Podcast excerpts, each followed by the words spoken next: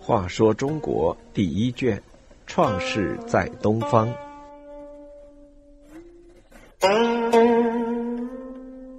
九十一三千诸侯。商汤攻灭夏朝，对四方诸侯已有极大的震动。现在他又发布告辞，宣传神意，声威越来越大。各地诸侯、方伯以及大大小小的氏族、部落酋长，知道新的天子即将登位，新的王朝即将诞生，都纷纷携带贡品前来朝贺，表示臣服。就连远居西方地区的氐人和羌人部落的头目，也都带着他们那里的畜牧特产前来朝贡。一时间，聚会于商都的诸侯竟有三千之多，形成历史上又一次四方诸侯的盛会。当年夏禹在涂山大会诸侯时，史称执玉帛者万国。经过四五百年的兼并融合。上万诸侯变成了三千。当然，这三千诸侯所占的疆域和拥有的人口，肯定要比禹时的万国更加广大和众多。在三千诸侯大会上，商汤谦虚有礼，向来朝贺的诸侯恭敬回拜。诸侯们都要求商汤坐到天子的席位上，汤却谦恭地说。这天子之位，只有德高望重的人可以做。天下不应该为一家人所有，而应该为治天下有方的人所有。故天下只有德才高超者治理他，只有德才高超者经管他，只有德才高超者以久居天子之位。商汤把位让给三千诸侯，不敢就坐。在诸侯们的盛情劝说之下，商汤才登上了天子之位。商汤登上天子之位之后，过了几个月，他又来到亳的东郊，对四方诸侯发出告辞。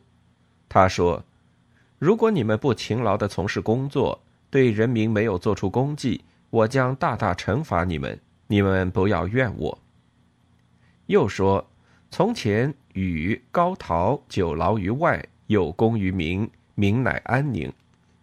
东为长江，北为济水，西为黄河，南为淮河。这四条大河修整完毕，万民乃能安居。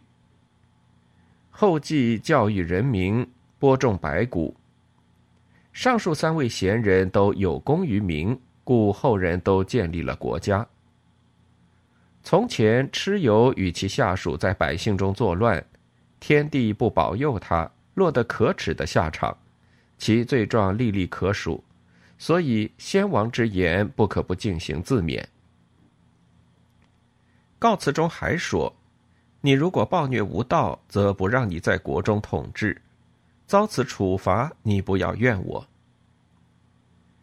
这些义正辞严的告辞都是针对诸侯国的。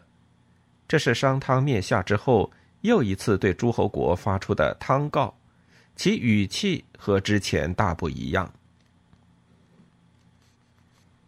为了防止夏后氏贵族的反抗，控制四方诸侯，商汤和伊尹商量后决定，把原来在今河南商丘市北的都城迁到距原夏王朝都城真寻相近的形势险要的地方。就是现在的河南偃师，都城名称仍然叫亳，后世把这个都城称为西亳。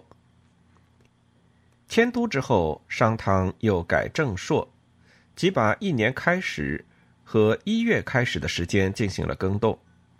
原来夏代建寅，即把冬至后两月作为一年开始的正月，商代改为建丑。